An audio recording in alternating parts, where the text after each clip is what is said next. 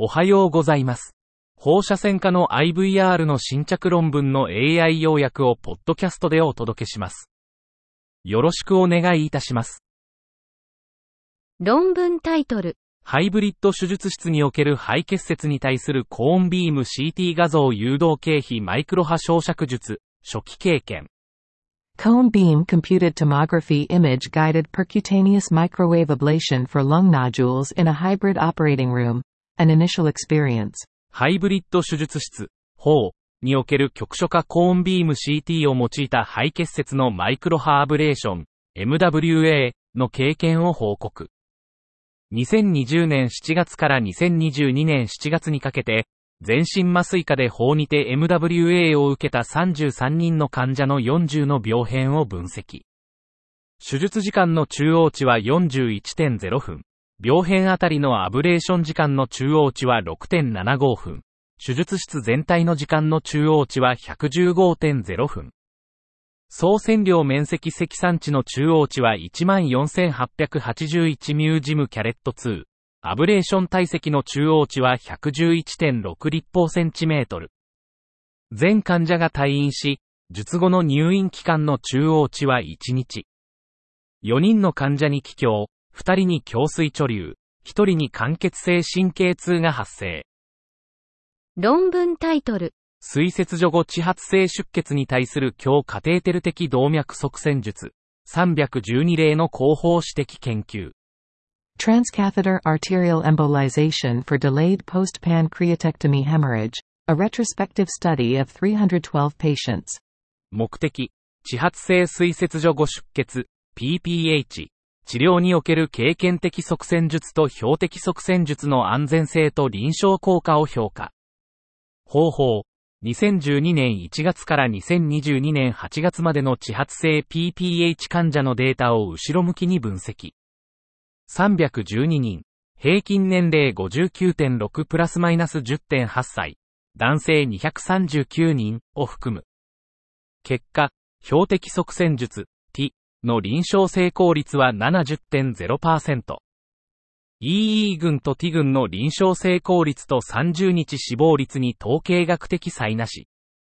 多変量解析で、悪性疾患、OR イコール5.76、CQ 水漏、OR イコール7.59、腹打ち感染、OR イコール2.54、外空内、内空内出血、OR イコール2.52が臨床失敗のリスク因子と判明。30日以内の死亡率は13.6%。結論。経験的側線術は安全であり、血管造影で陰性の地発性 PPH 患者において再出血と死亡を防ぐ効果が標的側線術と同等。論文タイトル。肝臓への原発性肺がん転移に対するイットリウム、90系動脈的ラジオ側線療法。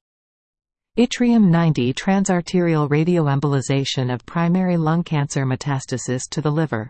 目的、肝臓への原発性肺がん転移、LCML に対するイットリウム、90系動脈ラジオエンボリゼーション、タレの安全性と有効性を評価。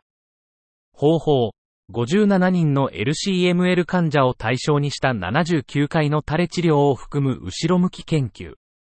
非小細胞肺がん、NSCLC27 例、小細胞肺がん、SCLC17 例、ハイカルチノイド、LC13 例。結果、重篤な副作用は79分の11件。NSCLC の中央全生存期間、OS は8.3ヶ月。SCLC は4.1ヶ月。LC は43.5ヶ月。結論。タレは LCML 治療において安全であり、特に LC 腫瘍で生存利益が最も顕著。論文タイトル。従来の強動脈化学側線術後の画像バイオマーカーとしてのエチオカユ。Ethiodized oil as an imaging biomarker after conventional transarterial chemoembolization. 中間気管細胞がん、HCC の標準治療として、エチオダイズドオイルを用いた従来の強動脈的化学側線療法、シイタケが確立。エチオダイズドオイルと化学療法薬の水中輸入剤が主要血管に止まり、高濃度の組織内薬物濃度と低い全身投与量を実現。治療後の画像における主要内エチオダイズドオイルの密度と分布パターンは、主要エシの程度と治療反応の持続期間を予測。エチオダイズドオイルの沈着パターンは治療反応の予測として、または治療後の予後予測の画像バイオマーカーとして機能。治療反応評価は、複合療法を含む局所治療オプションの複雑化に伴い困難に。論文タイトル。フランスの IVR センターにおける強頭骨動脈アプローチと外来幹細胞がん動脈内治療の普及。French Interventional Radiology Center's uptake of transradial approach and outpatient HCC intraarterial treatments. 本研究の目的、フランスの介入放射線科センターにおける幹細胞がん治療での経皮的動脈科学側線術、竹、及び経皮的動脈ラジオ側線術、タレ、に対する強頭骨動脈アプローチ、トラ、と外来設定の採用状況を調査。方法、34項目のアンケート調査に基づく横断研究。2022年3月にフランスの放射線学会員にウェブベースで配布。結果、44センター中39%がトラを実施、患者の快適性が主な動機。トラミ実施の27センター中33%が技術経験不足を報告。しかし2年以内に採用する意向。外来での竹股はタレを実施するセンターは6つのみ。結論。フランスの介入放射線科医はトラの採用率が低いが、将来的な採用の可能性あり。外来での竹股はタレ実施については2年以内の見通し不確か。論文タイトル。胆脳隣接監視用切除の安全性を高めるコレシストキニン。Cholecystokinin to enhance the safety of ablation of liver tumors adjacent to the gallbladder. 静脈内コレシストキニン、CCK、投与が監視用焼灼術の安全性向上に寄与する可能性を示す症例レビュー。肝腫瘍と胆脳が隣接する8例に CCK 前投与、胆脳の収縮度を評価。CCK 後の胆脳体積減少中央値は22%、主要接触面積20%減少。7例、88%で焼灼成功。5例、63%は推理的剥離も実施。CCK 関連の有害事象は認められず、安全かつ簡便な方法として提案。論文タイトル。新しい水性イオン液体側線材料の遠位側線術における人初試験。A first in human trial of a new aqueous ionic liquid embolic material in distal embolization applications. 目的、GPX 側線デバイス、新規液体側線材の安全性と性能を評価するため、多施設共同の前向き単群オープンラベル第一人類試験を実施。方法、末梢血管での使用を評価し、深部遠位血管閉塞が必要な17例を登録。結果、全症例100%で技術的成功を達成。17分の15例88.2%で重篤なデバイス関連有害事象がなく、30日フォローアップ時27分の6例35.3%で完全閉塞を確認。結論、GPX 側線デバイスは、深部遠位側線を要する動脈、静脈疾患に対し、安全かつ有効な可能性を示す。論文タイトル。幹細胞癌の画像誘導治療に対する走行予測のための機械学習の利用。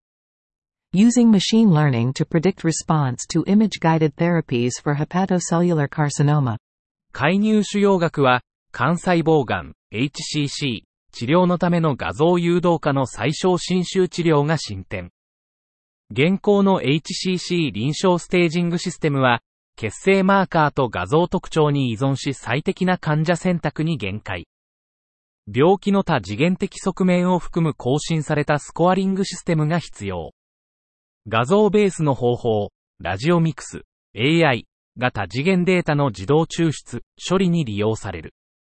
機械学習、ML は AI の一分野で、最小侵襲画像誘導治療後の HCC 患者の治療反応予測における可能性を概説。